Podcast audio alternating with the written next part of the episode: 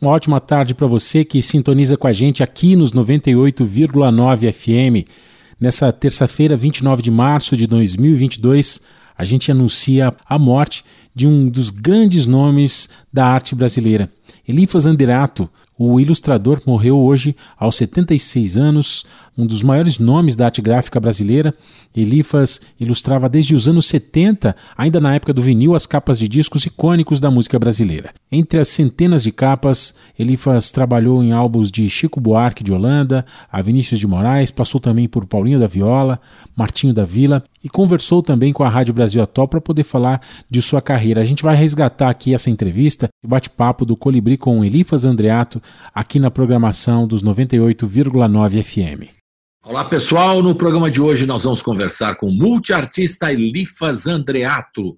Ele é design gráfico, ilustrador, escultor, cenógrafo, compositor e diretor de espetáculos. Hum. Um papo sobre política, teatro, literatura e, é claro, música. Tudo online, em casa, na quarentena.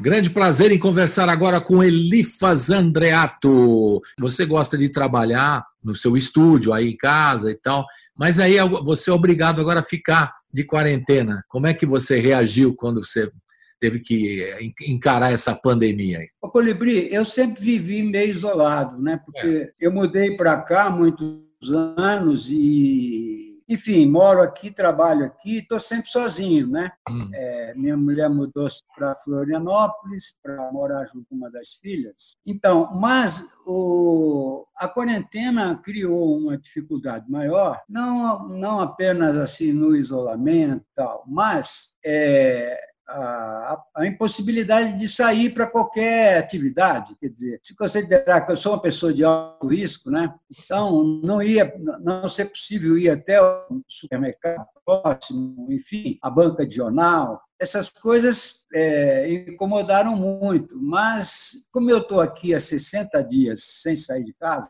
estou é, me adaptando. Né? Agora, é, é, a cabeça anda ruim, porque o impacto da, da doença no momento em que você tem um descaso total contra a própria doença e, e contra a população mais pobre. Eu é, estou cercado aqui por essa gente, quer dizer, eu moro num condomínio, mas aqui atrás eu tenho o bairro do Carmo, que é um bairro muito pobre, tenho o mais próximo ainda o Jardim Japão, que é um, um, um bairro também muito, muito pobre. Então, é, e ver como a doença afeta essa gente, como a falta de, de, de recursos que não chegam é, a essas pessoas, isso faz com que as pessoas como nós assim, se sintam ainda mais é, abatidas pela impotência de atuar num momento como esse. É? Porque eu venho de um tempo em que a gente, apesar dos perigos todos que corria, a gente enfrentava a ditadura, a terrível ditadura do, de 64 a 85, é, indo às ruas, mesmo sujeito a a apanhar, sujeito a, a, sofrer violência, mas havia essa possibilidade. Agora você tem, de um lado, a, os fascistas se manifestando, indo às ruas, pedindo absurdos como reabrir, se a gente ainda nem chegou no ápice da contaminação no país, e tem um bando de idiotas que se parece com o idiota que está na presidência da República. Enfim, é, é, isso tudo me contamina mais da, da do que eu imaginei que fosse contaminado. Quer dizer, as coisas que afetam o Brasil me afetam muito, Colibri. É. Eu tenho uma ligação muito, muito grande com a vida brasileira, com a cultura brasileira. E nós, nós que trabalhamos com cultura no Brasil, desde o golpe contra a presidente Dilma, é, estamos sofrendo na pele as, as, as, restrições cada vez maiores com o que há de mais rico na nossa cultura. Né? E, e agora as coisas se agravaram ainda mais, né? porque somos, fomos os primeiros a fechar e seremos o, os últimos a reabrir as nossas atividades. E o que nós estamos fazendo agora são lives, mas chega uma hora também que as lives começam a saturar, sabe, Colibri? Por isso que eu tenho me mantido um pouco afastado disso, porque eu vejo lives muito legais, importantes, tal, que é o que é possível fazer nesse momento, mas eu me sinto impotente para contribuir efetivamente com a dura realidade que o país está enfrentando, né, que o mundo está enfrentando. Mas, enfim, é, é dentro do possível, eu estou participando de algumas lives, né? E você que é um querido amigo e também um desses combatentes, é, que trabalha pela música brasileira há tantos anos já. Então, é legal estar aqui com você, participando e, enfim, fazendo o que, o que você mandar fazer, eu faço. Não, a ideia desse programa, que é o, na hora do rango, né, o Colibri na quarentena, que eu falo para a turma toda, é conversar com os amigos e fazer reflexões, né? E, e você, além de ser o designer gráfico, ilustrador, compositor, escultor, cenógrafo, diretor de espetáculos também, você é, é um pensador que eu admiro muito e gosto sempre de ouvir as suas opiniões, porque você tem sempre um pensamento é, muito claro sobre as coisas, né? E esse momento é realmente um momento que a gente tem que ficar pensando o que, vai acontecer e tal. Você que dirigiu vários espetáculos de música, né? É, de repente a gente não pode, não tem mais é, peça de espetáculos de música, espetáculos de teatro, enfim, e a gente não sabe o que vai acontecer lá para frente, se o calendário, a agenda toda já está fechada esse ano, só o ano que vem, e quando voltar, como será também, porque a gente fica pensando, e aí, né? Você fez um show que eu me lembro recente com o Paulinho da Viola, Velha Guarda da Portela, o Criolo participando e tal, que você dirigiu, e aí um monte de gente, uma, uma alegria tremenda, um, né, um encontro eh, de gerações e não, uma coisa linda, né, que você eh, você dirigiu. Será que a gente vai ter esse tipo de espetáculo de novo? Quando que a gente vai ter de novo? É uma coisa que a gente fala, será que a gente perdeu essa possibilidade de fazer uma coisa como você fez há algum tempo atrás, né? Então a gente fica fazendo reflexões e, e você me ajuda a pensar um pouco do que pode acontecer. Os artistas estão, a maioria também, como você falou, fazendo lives, mais uma necessidade de estar na mídia, né? de, se apresentar, eu estou aqui, estou tocando, estou compondo e tal. Mas tem uma hora que também vai saturar, obviamente, né? esse tipo de, de, de apresentação. E no teatro, né? eu conversei eh, com o, o Celso Frateschi, ele falou, oh, esse negócio de teatro sem público não vai rolar na internet, isso aí não dá certo, pô. esquece. Eu falei, é, é, é uma realidade, o teatro não existe, né? E o espetáculo musical com, sem o público fica difícil, né? Então a gente fica aí pensando o que pode ser, acontecer, né, Elifas? É, alguns artistas estão fazendo lives para levantar fundo para assistência a comunidades carentes e tal, que eu acho muito bonito. Isso é legal. Tem gente com muitos seguidores que estão fazendo isso. É, e é absolutamente necessário. Agora, a volta dos espetáculos musicais, né, talvez a gente tenha que esperar ainda muito tempo, mas o teatro certamente será o último a reabrir, né? porque eu tenho um irmão que é um extraordinário ator, tem é o Elias Andreato, que tem feito lives incríveis. Ele fez recentemente uma live que eu recomendo a, a todos, que é o texto do Fauzi Arape. O, uhum. o espetáculo está no YouTube, ou no Facebook, ou nos dois, que é o espetáculo se chama Arape. Um texto que o Fauzi Arape deixou e a irmã do Fauzi deu ao Elias. Elias fez um espetáculo solo lindíssimo com esse texto, uhum. que é, é, é, é impressionante porque, claro, claro, ele estreou antes da pandemia, mas se você eh, ouvir, especialmente o texto do Fauzi, é, tem uma relação com esta situação que, se, que surgiu nesse momento né, de, de isolamento, onde a, a, perspectiva de reunir de novo um, um público dentro de uma sala de, de teatro é é um mistério, nós não sabemos quando isso vai de novo acontecer. Uhum. Então, quando você falou do teatro em casa, é, eu acho que o Elias, de certa forma, deu uma dica. É, eu não sei se outros atores estão fazendo isso, mas a repercussão do, do Arap, né, em formato de live, repercutiu muitíssimo bem. É um espetáculo solo, não é? exigiu, claro, um certo é, preparo do ambiente, ensaio de marcação para não, não sair do enquadramento, um, um pouco mais de preocupação com o som, mas acabou saindo um, um espetáculo lindíssimo, lindíssimo. Então, acho que alguns atores eu, eu lembro também, eu vi aquela aquele vídeo do, do Lima Duarte, dedicado ao Flávio Milhas, é feito em condições bastante precárias. Né? O Elias fez uma coisa mais elaborada, uhum. né? com iluminação, com mais cuidado técnico. Então, acabou resultando num, num, num ótimo espetáculo, sim, agradável, agradável para ver. Né? É, está apontando caminhos, né? Que voltar como era antes é impossível. Né? Então, está tá buscando Tem caminhos, alternativas. Né?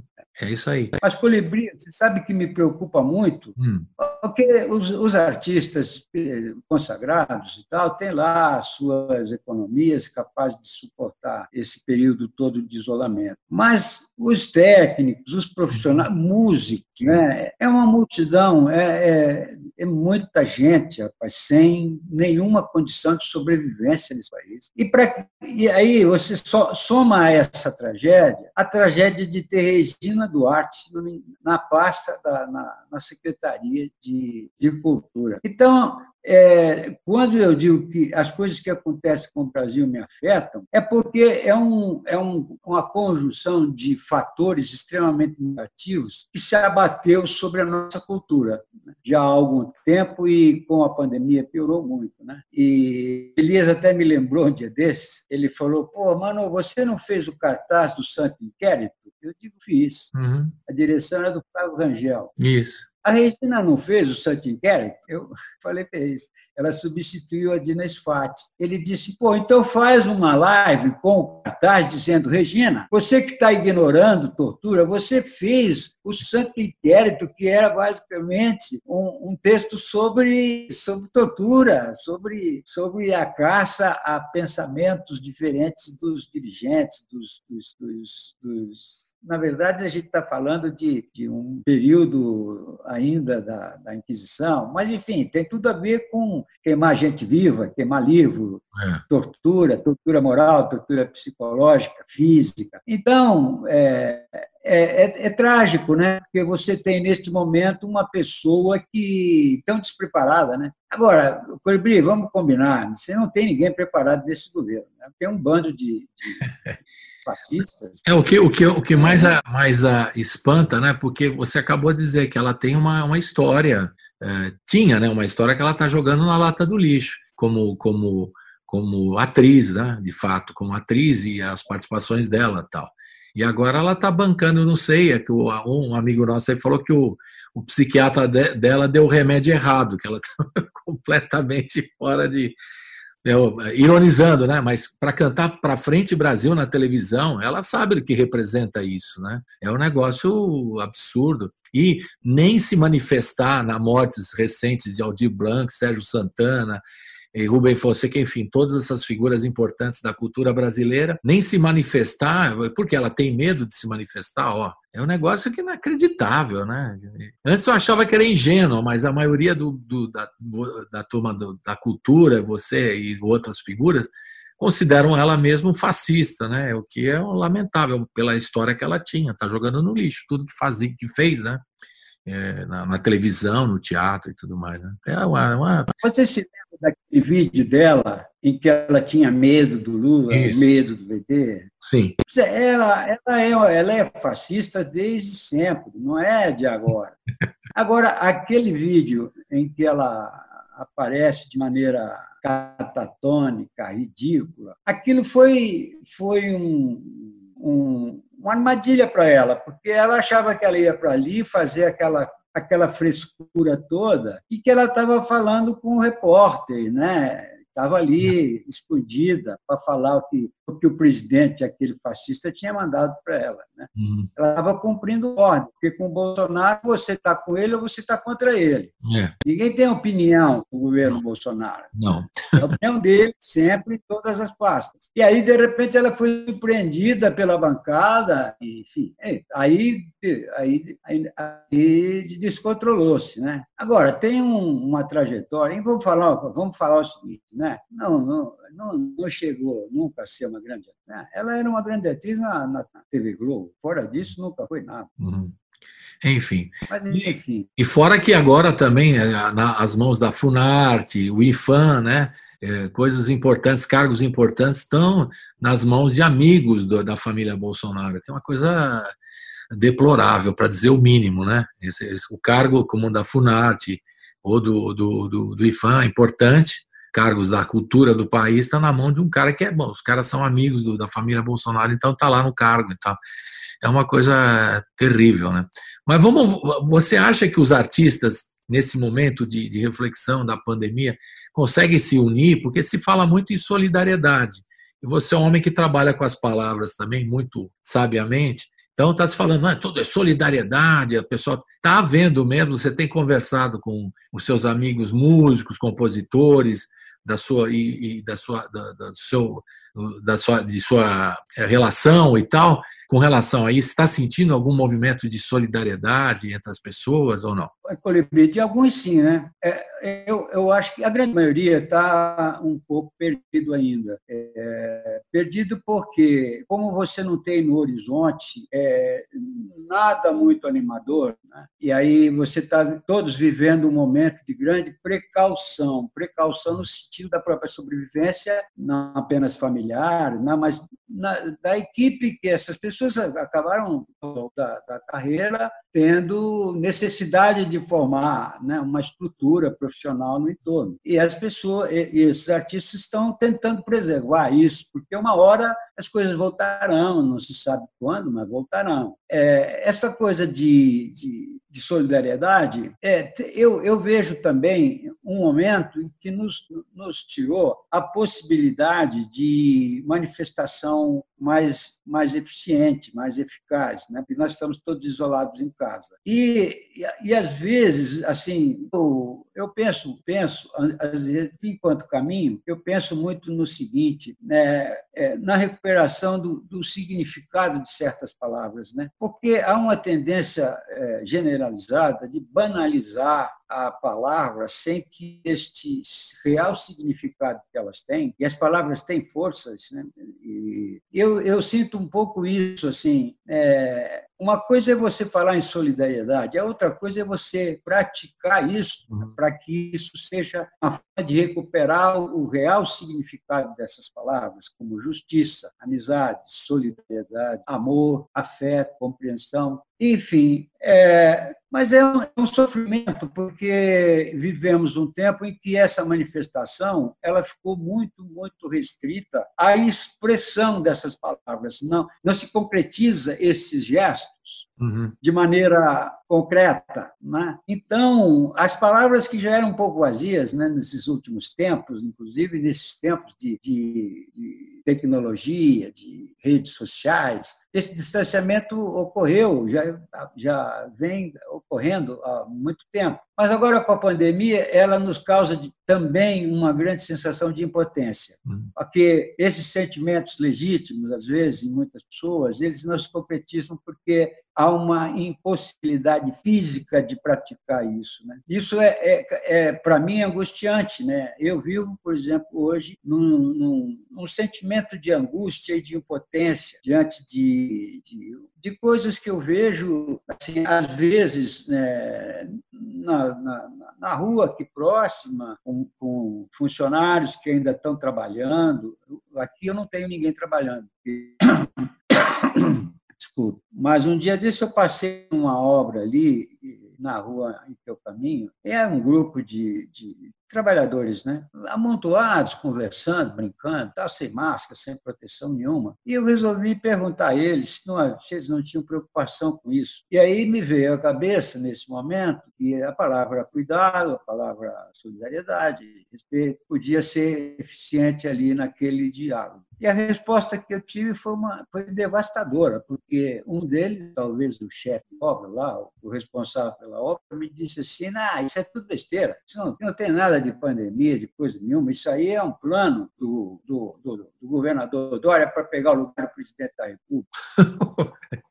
que absurdo. Aí eu, eu pensei, de, aí continuei caminhando e quase chorando, pensei, santo Deus, como é que pode chegar, chegarmos a, a esse ponto, né? É, onde foi que erramos?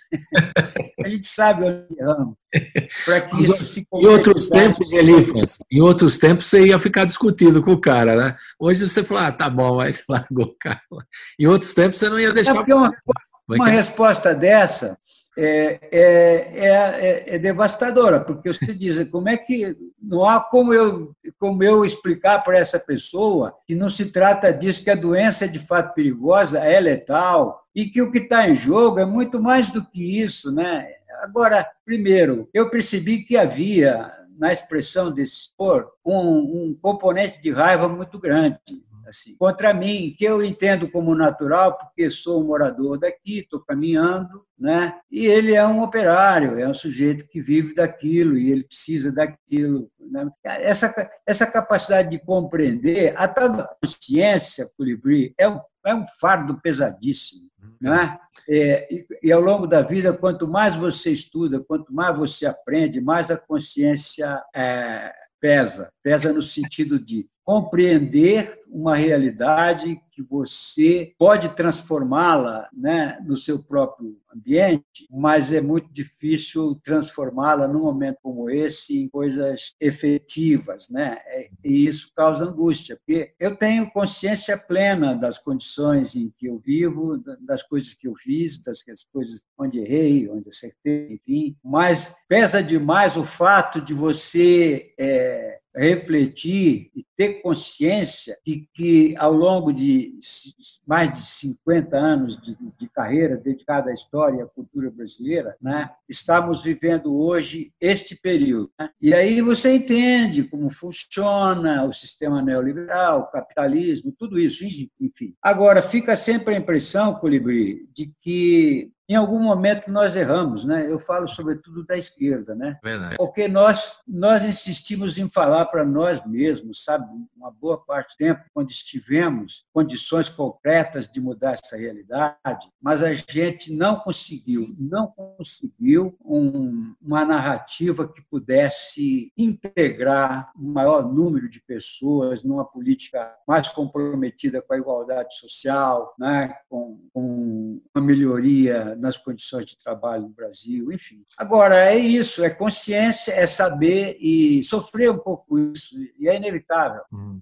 Vamos, vamos de música, Elifas? Vamos de música? Você, você queria fazer ah, uma homenagem aos, aos trabalhadores do, da saúde, né? E você lembrou, como você tem uma, todas as histórias aí, da sua querida amiga foi-se embora recentemente, a Ivone Lara, a dona Ivone Lara, e ela foi enfermeira, né? Trabalhou na, na na área de enfermagem, e, a gente pode fazer uma homenagem a ela, né? Essa é a sua ideia? Vamos lá, vamos ouvir. O que a gente vai ouvir da, da Ivone Lara? Diga lá. Então, a Dona Ivone foi enfermeira e eu fiz, eu fiz duas capas para ela, né? E um deles, assim, uma capa que eu fiz que ela curtiu muito foi o Sorriso Negro, um LP. Hum. Eu, eu escolhi, Colibri, Sonho Meu, para suavizar esses tempos de tanta tristeza.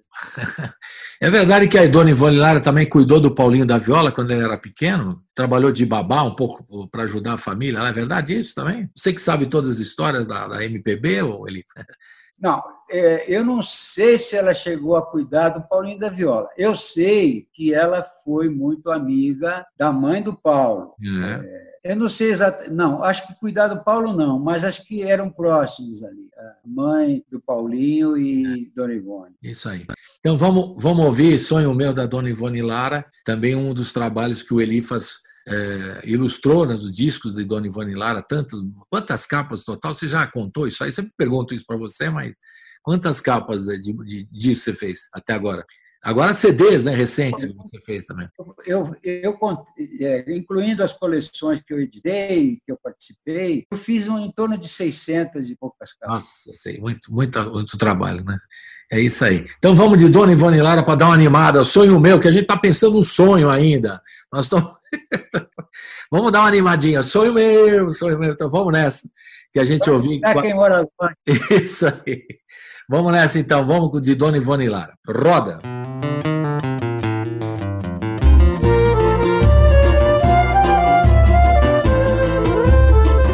Salve Dona Ivone Lara. Salve o Delcio Carvalho. Salve o samba brasileiro. Sonho meu,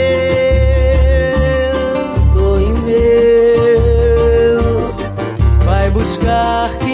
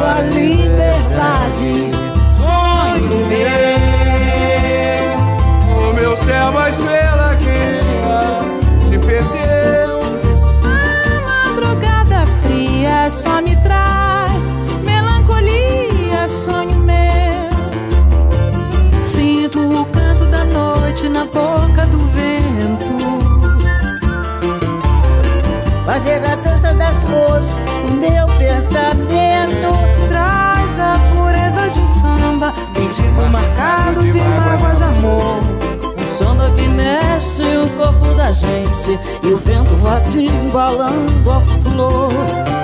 Traz a pureza de um samba, Sentido marcado de mágoa de amor. um samba que mexe o corpo da gente, o vento vadio embalando a flor. Sonho meu, sonho meu, sonho meu.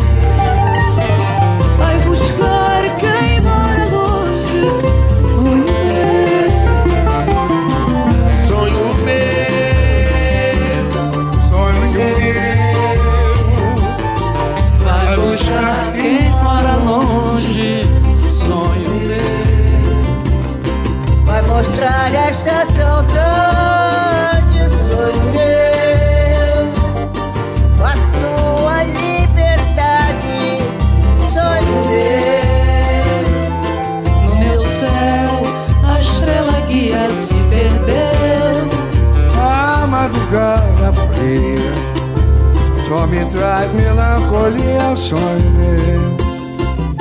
Sim, no canto da noite, na boca do vento.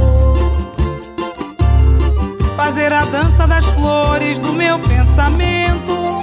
Traz a pureza um samba, Sentido marcado de mágoa de amor. Um samba que mexe o corpo da gente, o vento vadio embalando a flor. Sentido marcado de mágoa de amor. O samba que mexe o corpo da gente, O vento vadio embalando a flor. Você está acompanhando o bate-papo do Colibri, o jornalista Oswaldo Luiz Colibri Vita, com Elifas Andreato. O artista tinha mais de 40 anos de carreira, ficou conhecido principalmente por centenas de capas de discos que produziu, principalmente nos anos 70. A família do artista informou que o corpo é velado no crematório da Vila Alpina, na zona leste da capital paulista, desde as 4 da tarde. A gente continua ouvindo aqui alguns dos trechos da entrevista que recentemente Elifas concedeu à Rádio Brasil Atual, no papo com Oswaldo Luiz Colibrivita. Vamos continuar ouvindo. Estamos de volta aqui com Elifas Andreato, ele está lá em São Roque conversando com a gente, fazendo reflexões desse momento de pandemia, pensando o que vai vir pela frente. Às vezes a gente nem pensa muito, pode ficar deprimido, né? Então, é, o negócio é fazer reflexões e, e trabalhar, né? E fazer as coisas, é, conversar com os amigos, discutir o que é possível ser feito daqui para frente, né? Você acha que essa pandemia pôs assim claramente ainda mais essa desigualdade do Brasil? Porque quando você fala pandemia, nós, nós, somos, nós dois aqui somos privilegiados, eu e você, né? Estamos no confinamento, estamos na sua biblioteca, estou vendo aí atrás, eu estou aqui na minha e tal, em casa, mas a maioria não pode ficar confinada e, e, e isso é claro, né? Que as pessoas é, na, na, na, nas comunidades, em, nas favelas, e nos lugares onde moram todos juntos, é muito difícil a pessoa poder estar é, confinada, né? E essa pandemia ficou clara assim, ou, por exemplo, que o sistema de saúde é importantíssimo, o SUS, que as pessoas desprezavam, não é? E outro dado é que a desigualdade é absurda no país ainda, porque agora você vê a necessidade de tanta gente precisando de, de 600 reais, precisando de ajuda emergencial. Né? Você acha que a pandemia teve essa questão também? Pois anua e colocou claramente a desigualdade do país? É, duas coisas que a pandemia revelou de maneira é, fortíssima. Né? Primeiro, é, a desigualdade social ficou escancarada. Nós temos cerca de 70% da população brasileira nessas condições. E a outra coisa que essa pandemia revelou foi a, a, esta perversa elite brasileira e esta classe média brasileira, que é uma coisa inacreditável que essa gente é capaz de fazer num momento como esse. Uhum. Preconceituosa, não é? E aí é inevitável pensar num período em que certa parte dessa população mais pobre ascendeu socialmente nos governos petistas e que isto é, incomodou demais uma classe média que não achava justo que pobres pudessem frequentar os mesmos lugares dela e pudessem viajar de avião, enfim, essas coisas que parecem clichês hoje e que durante certo tempo foi combatido e foi banalizado, demonizado. E hoje isso aflora de uma maneira absolutamente é, escancarada. Não é? Nós temos uma população desassistida, né? é, ajuda emergencial. Hoje eu, eu, vi uma notícia aqui de que é, o governo não vai pagar a segunda parcela desse, desse, dessa ajuda emergencial, nem pagou a primeira, porque muita gente ainda não recebeu, porque eles criaram um mecanismo diabólico, não é, via tecnologia, que boa parte ainda não tem acesso, não consegue. Tem gente que até hoje não recebeu uhum. essa, essa, esse primeiro pagamento dessa ajuda. E agora tem uma ameaça também de não saber quanto paga a segunda. Você imagina o que vai ser daqui a um mês país. Então, eu acho que a pandemia nos revelou uma cara de Brasil que a gente não sabia que tinha, a gente não sabia que era isso. Eu, eu te confesso, Colibri, chocado com as notícias, tenho evitado qualquer telejornal, tenho escutado música clássica e tenho lido bastante, porque é, é, uma, é uma situação desesperadora, desesperadora. E é isso, a pandemia revela né? Você falou do SUS. O SUS estava sendo desmontado. Verdade. Mas se não fosse o SUS agora, a situação seria ainda mais dramática. Não é? E ainda você tem que aumentar nesse governo o Paulo Guedes, esse canalha, não é? que continua trabalhando a favor de bancos, de especuladores, setores que não produzem porra nenhuma, e que esse é o principal cuidado desta ideologia porca, desse neoliberalismo. Hum. E a população desassistida cada vez mais abandonada, cara. Isso não vai acabar bem. Não pode acabar bem, Colibri. Não tem é. jeito de acabar de um jeito é, menos dramático. Não tem uhum. jeito. Enfim, é, é eu estou aqui assim muito, muito, muito aborrecido demais, né? É, e claro, eu não posso evitar também essa ampliar o, se eu se o meu horizonte for ampliado nesse momento, eu, eu mesmo ainda colapso, porque eu ainda vivo do que eu faço, amigo, não tenho reserva, não tenho. E, então. É o artista, o artista freelancer, né, o, o? Você é o artista freelancer, né? Que depende dos, dos é, jobs, dos trabalhos. E, mas, enfim, é isso. Né? A pandemia revelou, fez emergir, a partir das eleições, né? É verdade. São desse, desse inominável, é uma coisa que nos surpreendeu. Não, a gente conhece todo o processo que levou a isso, mas o fato é que chegou a isso. Né? Aí tá, tem, tem fatores que influenciaram demais, todos nós sabemos, não vamos ficar sempre batendo na mesma coisa. É verdade. Agora, quem sabia? Ele faz a imprensa. Você acredita? Essa... Desculpe, pode falar, desculpe, eu cortei você, pode falar. Não, a gente sabe o papel dessa imprensa homogênica que manipula, que. Porque a opinião pública passa pelo Jornal Nacional, cara. Desgraçadamente é isso. Agora, você acredita que, o, com, mesmo com, essas, com esses desgoverno aí, o, o, inominável segue ainda até o final do mandato ou você acredita num, num impeachment, algum movimento assim? Porque é, tudo, se fala disso todo o tempo, né? É, e ao mesmo tempo, eu, eu sempre lembro aqui que o, o próprio Temer teve várias acusações contra ele recentes, né? E segurou até o fim, né?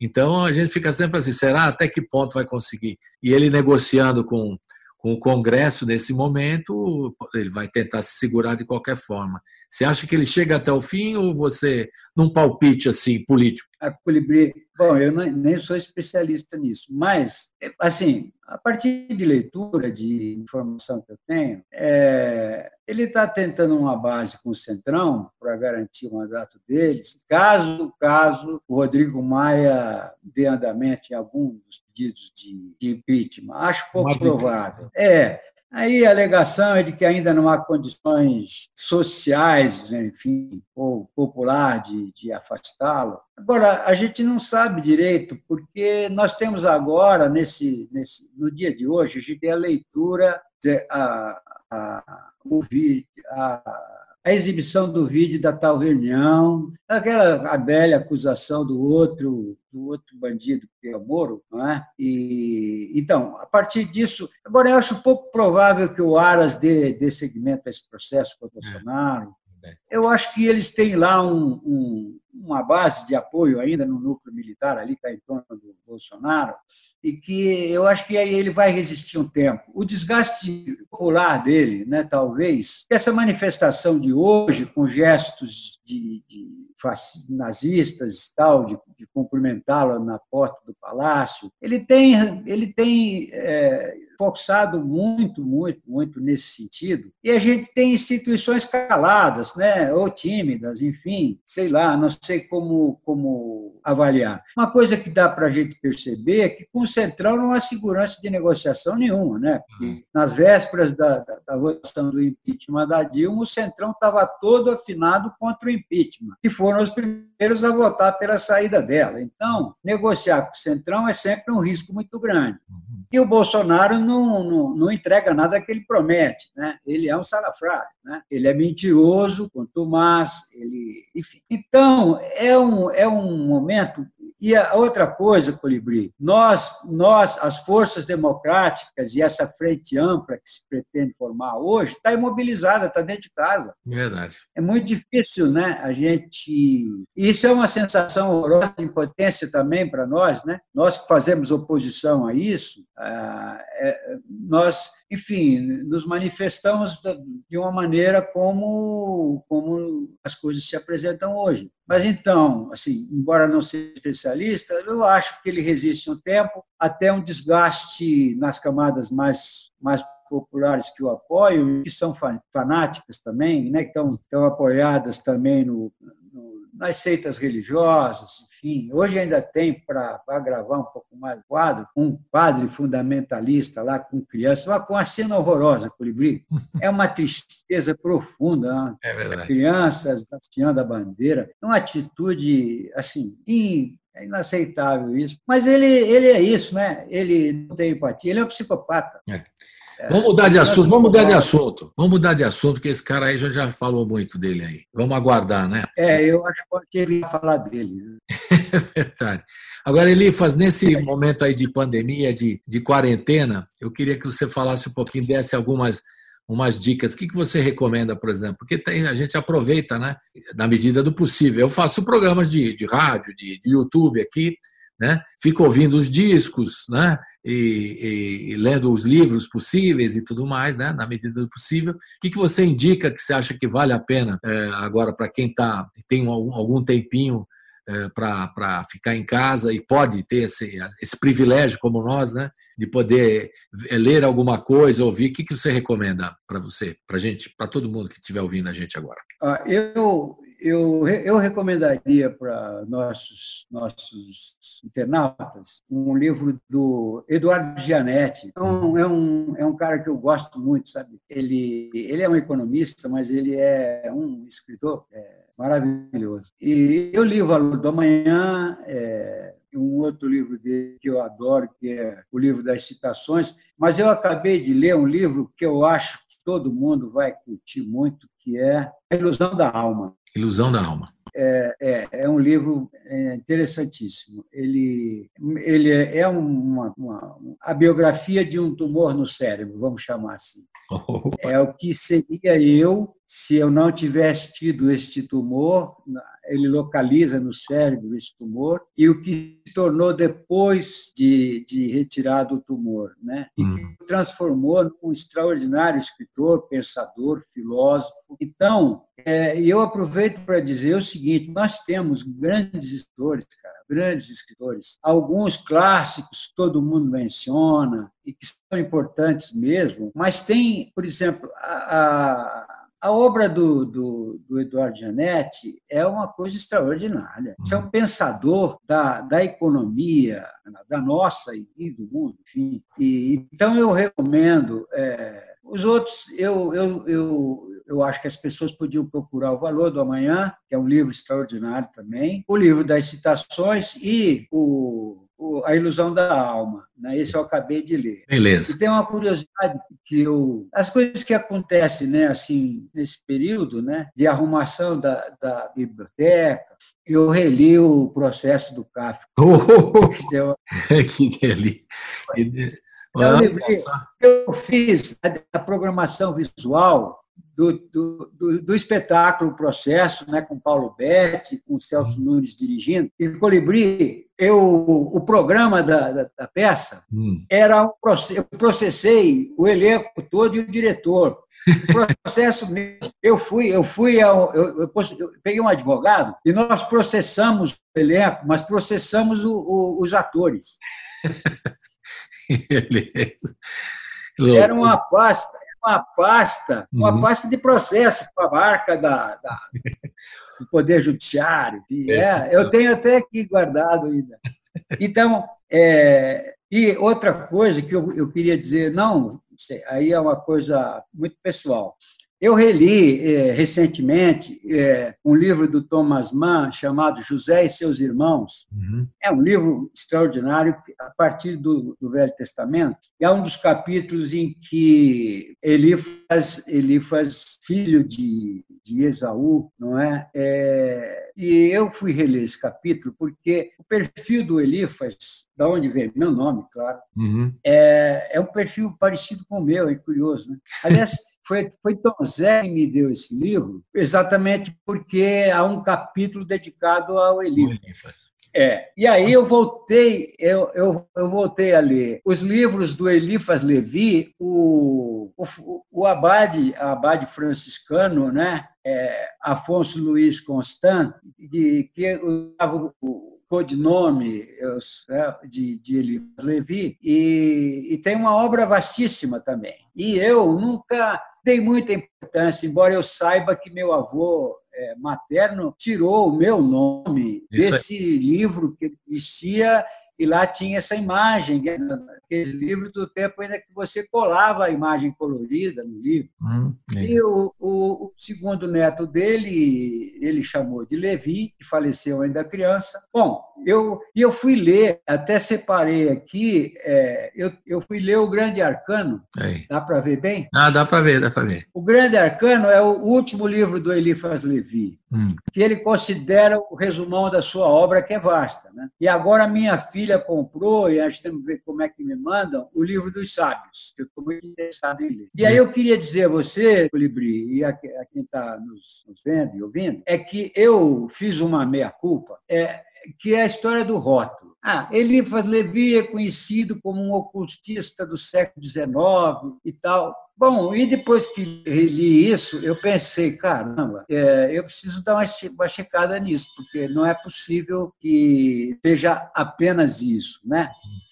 E me surpreendi com a qualidade da obra dele, cara. É um, um, um, um, padre que se internou num convento para estudar filosofia e religião. E a sua grande obra é dedicada à fé e à ciência. esse não o embate, mas de como uma coisa necessita da outra. Não é? Você não exclui, a ciência não exclui a fé, e a fé não exclui a ciência. E o grande arcano é um pouco a síntese disso, sabe? Beleza. E, bom, é um, isso é, um, é, é pessoal, várias dicas, mas... Legal, várias dicas de literatura aí do Elifas Andreato. E agora a gente terminar com música, né? Vamos terminar com música esse papo, que é muito legal. E, claro, com, com o padre do, do Elifas Andreato, Paulinho da Viola, né? que também eu, vou recomendar músicas, pega toda a discografia do Paulinho da Viola e ouça inteira, que é uma delícia, um material maravilhoso, né? de musical, é, para quem gosta da música brasileira de qualidade, Paulinho da Viola. Eu, às vezes, até acho, e não sei se você concorda comigo, que o Paulinho podia ser muito mais valorizado do que é, né? Não sei por quê é, é, eu sinto isso, né? Que ele é, um, ele é um grande gênio da música brasileira e eu acho que às vezes, não sei por que motivo, ele não tem o valor que outros é, do mesmo nível dele têm no Brasil. Ele, não sei por que não tem, não sei se você concorda comigo. Mas eu recomendo, claro, vivamente, você revisitar toda a obra do Paulinho da Viola. Se você não tem os discos, vai lá no Spotify, ele tem o material, ouça e tudo mais. E aí a gente vai terminar com o Paulinho. Fale um pouquinho do seu compadre aí, o Paulinho da Viola, que é a música que você escolheu aqui no final. Bom, sobre esse não reconhecimento do Paulo, eu acho que tem um pouco a ver com ele mesmo, sabe? É. Ele é uma pessoa muito, muito comprometida com, com o seu comportamento é, em relação ao público e à mídia de um modo geral. Ele, ele é mais reservado, ele, ele preserva um pouco da sua, da sua é, origem, que é mais de observar e transformar essa observação em criação, em obras de alto nível, do que essa necessidade que muitas, muitos de seus pares e, e, iguais da sua geração têm de, de externar isso. Paulinho é mais recolhido e é mais gente com ele mesmo, no sentido de, de criar algo e, e a, a, a, criação do Paulo eu acompanho há muitos anos, eu, desde 70, ele é meu compadre, ele batizou meu filho, e a convivência com Paulo demonstra claramente isso, a, a criação, a obra do Paulinho, ela é absolutamente, absolutamente fiel à sua verdade íntima, aquela coisa que é, é esse rigor nessa na projeção disso faz com que ele tenha um certo recolhimento e muita prudência. Acho que é isso. Paulinho é uma pessoa prudente. Ele não se expõe se tiver a mínima sensação do risco. E nós não podemos esquecer do episódio do, do, tal show que o colocou né, numa situação complicadíssima uhum. e fez com que ele passasse um dos mais dolorosos momentos da sua vida, não é carreira, vida, por ser uma pessoa íntegra, íntegra. Né? Então, eu acho que tem a ver com. É, eu acho que reconhecem a grande obra do Paulo. Eu acho que só não tem a dimensão que tem demais, porque os outros se manifestam de maneira diferente dele. Ele é, mas nem por isso. Essa a obra instrumental criada pelo Paulinho, prestem atenção, os choros criados pelo Paulinho da Viola, que o Mário Seve gravou agora, depois de muita insistência minha, e, enfim, é maravilhosa. Enfim, Paulinho da Viola é um caso, é um caso de, de muito orgulho para nós todos brasileiros. Sem dúvida. Nós temos ali uma referência de, de, de, ciência, de comportamento, de decência e de criatividade, de originalidade. Ele é tudo isso, né? É um, é um, uma, é um espírito. É um, Paulinho é um espírito transparente, limpo. A, a presença dele conforta. Eu vou contar uma historinha se tiver tempo. Fique à vontade. Eu fui dirigindo alguns shows em Roma. Eu, na verdade, eu fui dividindo com o Fernando Faro. É, havia um empresário chamado Gianni Amico, enfim, havia, a prefeitura de Roma era comunista, havia um intercâmbio cultural entre Brasil entre Brasil e a cidade de Roma, né? Uhum. E aí nós fomos para um hotel com a velha guarda da Portela, um hotelzinho chamado River, na Via Flamínio. Uhum. Aí, no dia de, de, dos velhinhos saírem de Roma, aí é, a, a, produção brasileira errou no dia lá, enfim, os velhinhos tiveram que deixar o quarto antes do meio-dia. O alto verão europeu é sagrado o, o turista chegar e encontrar o apartamento reservado. Bom, botaram os velhinhos numa sala, deitaram em mala, etc. Tal, e o Faro, eu fui procurado pelo Manaté e pelo Monarca, dizendo assim, Elifas, você precisa falar com o Faro, porque o Faro quer fazer um protesto aqui na rua. Imagina nós, pretinho, pobre do Brasil, fechando rua aqui na, em Roma. Aí eu liguei para o hotel onde estava o Paulinho. E Paulinho chegou, para mostrar quem é Paulinho da Viola, gente. Paulinho chegou, encontrou o cavalinho do Monaco no chão, começou a tocar e improvisar um refrão de um partido alto. Aí Casquinha levantou, levantou o Monaco e tal, virou um pagode incrível, uma roda de samba maravilhosa. Fomos para a beira da piscina, estava João Nogueira, velha guarda, Paulinho, é,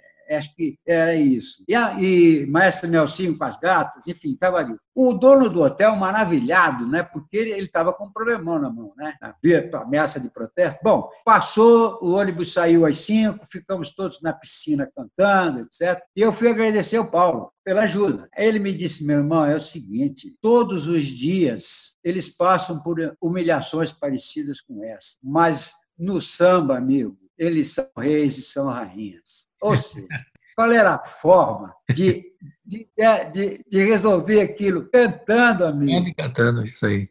É, é coisa de uma, de uma generosidade e de uma sabedoria, né? Sem dúvida, sim. Bela história, bela história, bela história. Vamos terminar então com o amor à natureza que você escolheu. Desculpe, fale. Há pouco a gente sabe disso. É, essa história é legal, gostei de ver, de ouvir. E vamos, você tava, você separou para mim aqui o Amor à Natureza, é isso? O disco que você fez a capa também. É, então, rapaz, é um, esse, esse, é um samba é profético, profético porque ele foi feito bem antes da, de se tornar muito presente na imprensa e nos debates sobre meio ambiente. Paulinho fez esse samba. Eu não sei exatamente o ano, uhum. mas foi muito antes disso. Já é uma, uma antivisão do que viria a ser as tragédias ambientais aqui no Brasil, no mundo, especialmente no Rio de Janeiro. Tá vale a pena conhecer. Então vamos ouvir Amor à Natureza do Paulinho da Viola e com essa música a gente termina esse papo com ele fazendo Andreato. Foi uma delícia. Adorei me conversar com você, como sempre. É um papo muito gostoso. E eu estou dividindo, compartilhando esse papo com todo mundo aqui na hora do rango, do, do Colibri na Quarentena, aqui na Rádio Brasil Atual e também é, é, pelo YouTube. Mais uma vez agradeço Elifas Andreato. É aquele cara da, das antigas. Abraço virtual agora. Abraço aí, cara. Valeu. Abraço, abraço. Muito obrigado, querido. Até a próxima. Valeu. Tchau.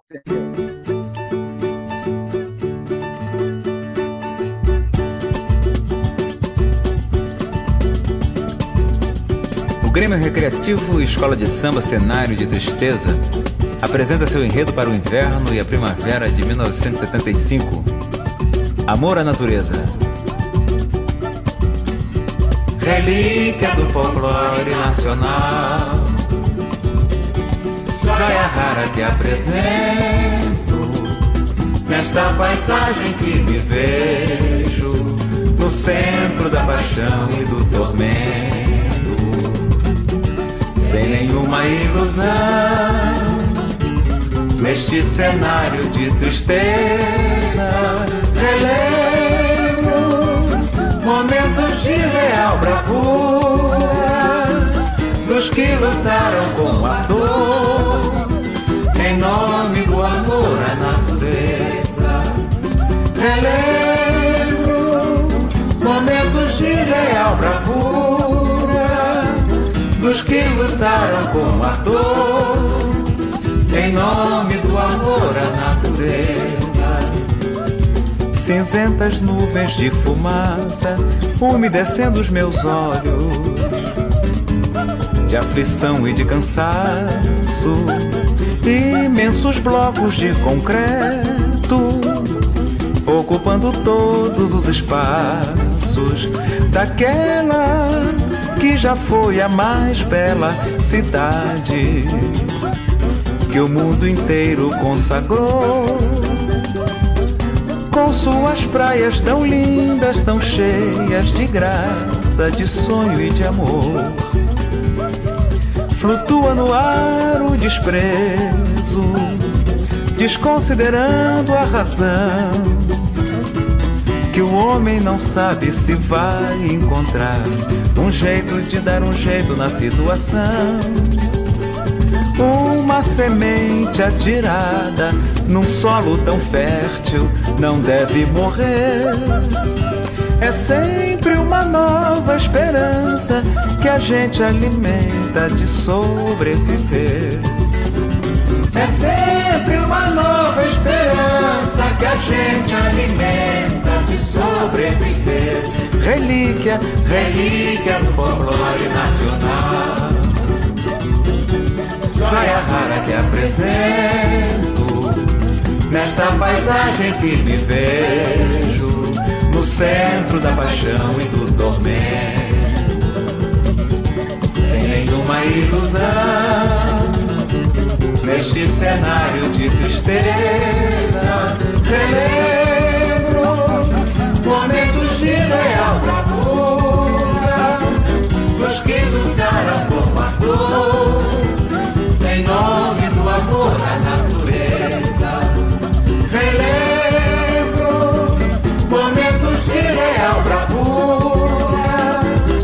que lutaram com ardor em nome do amor à natureza.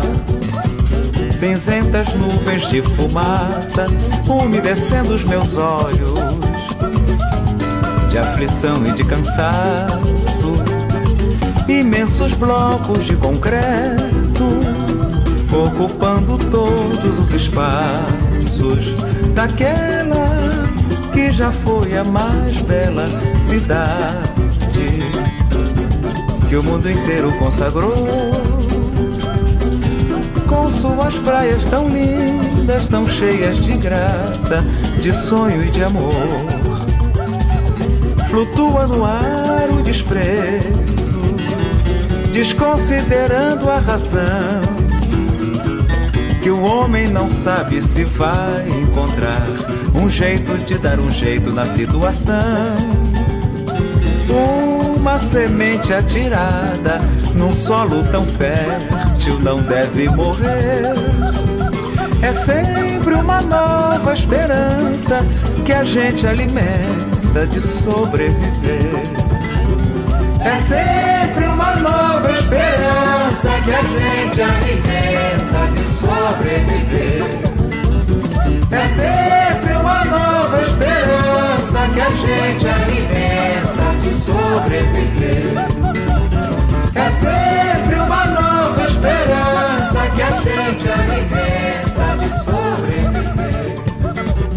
É sempre uma nova esperança que a gente alimenta. Se acompanhou aqui com a gente um dos trechos da entrevista de Elifas Andreato, um dos maiores nomes da arte brasileira. A arte perde esse grande nome. Elifas morreu aos 76 anos nessa terça-feira em São Paulo, dia 29 de março de 2022. E você acompanhou aqui alguns dos trechos da entrevista que o artista concedeu ao jornalista Oswaldo Luiz Colibri Vita. Natural do Paraná, Elifas residia em São Paulo e morreu após complicações decorrentes de um infarto que havia sofrido há alguns dias. O corpo está sendo velado nesta quarta-feira, dia 29, desde as quatro da tarde, no crematório da Vila Alpina, zona leste da capital paulista.